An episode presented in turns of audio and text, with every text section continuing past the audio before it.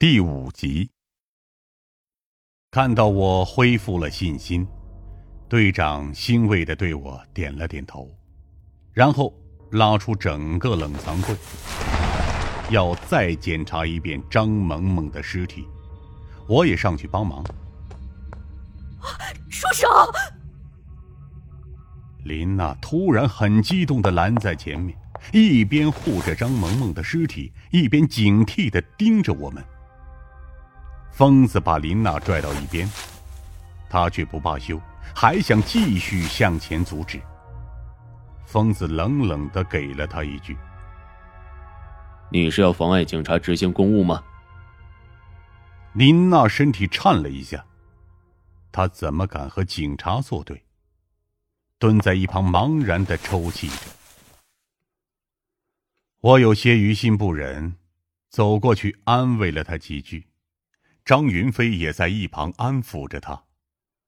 林娜抬起头看了看她的丈夫张云飞，又看了看我，嘴里喃喃着：“萌萌是个好女孩，你们不要伤害她。”我皱起眉头。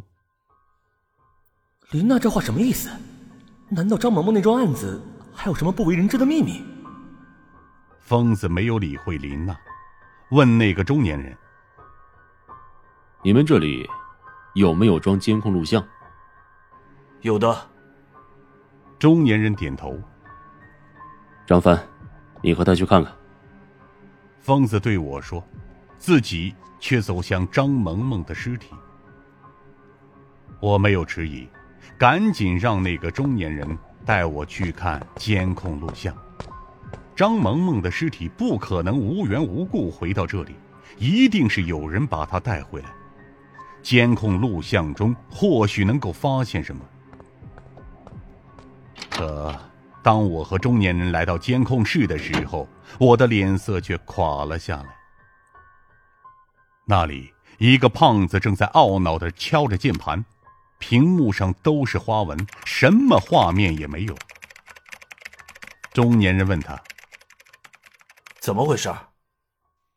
胖子说：“不知道啊。”从昨天开始就这样了。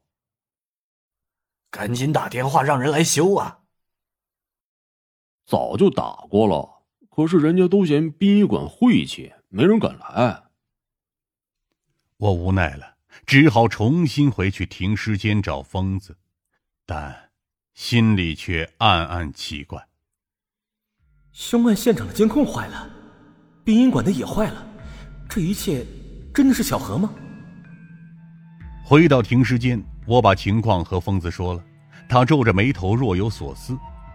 然后，我看到他不知道从哪里找来一把薄薄的刀片，戴上手套后，在张萌萌的右手指甲上刮了几下。张萌萌的指甲很长，手上也已经长出了尸斑，看起来有点像电影里的僵尸，显得有些恐怖。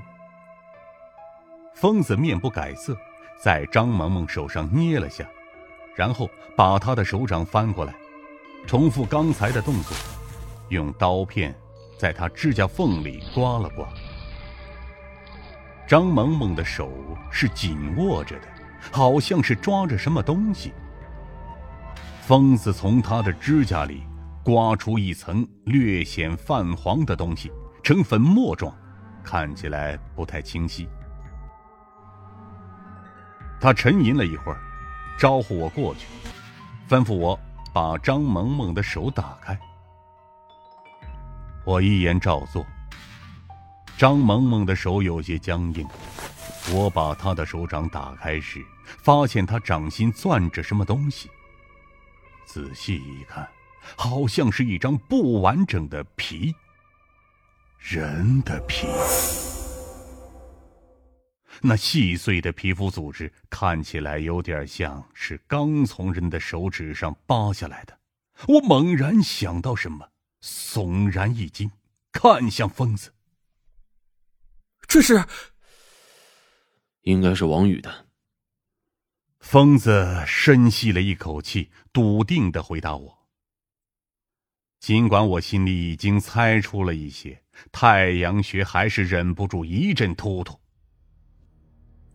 张萌萌和王宇的尸体一同被送去法医解剖室，却在短短几个小时内回到殡仪馆。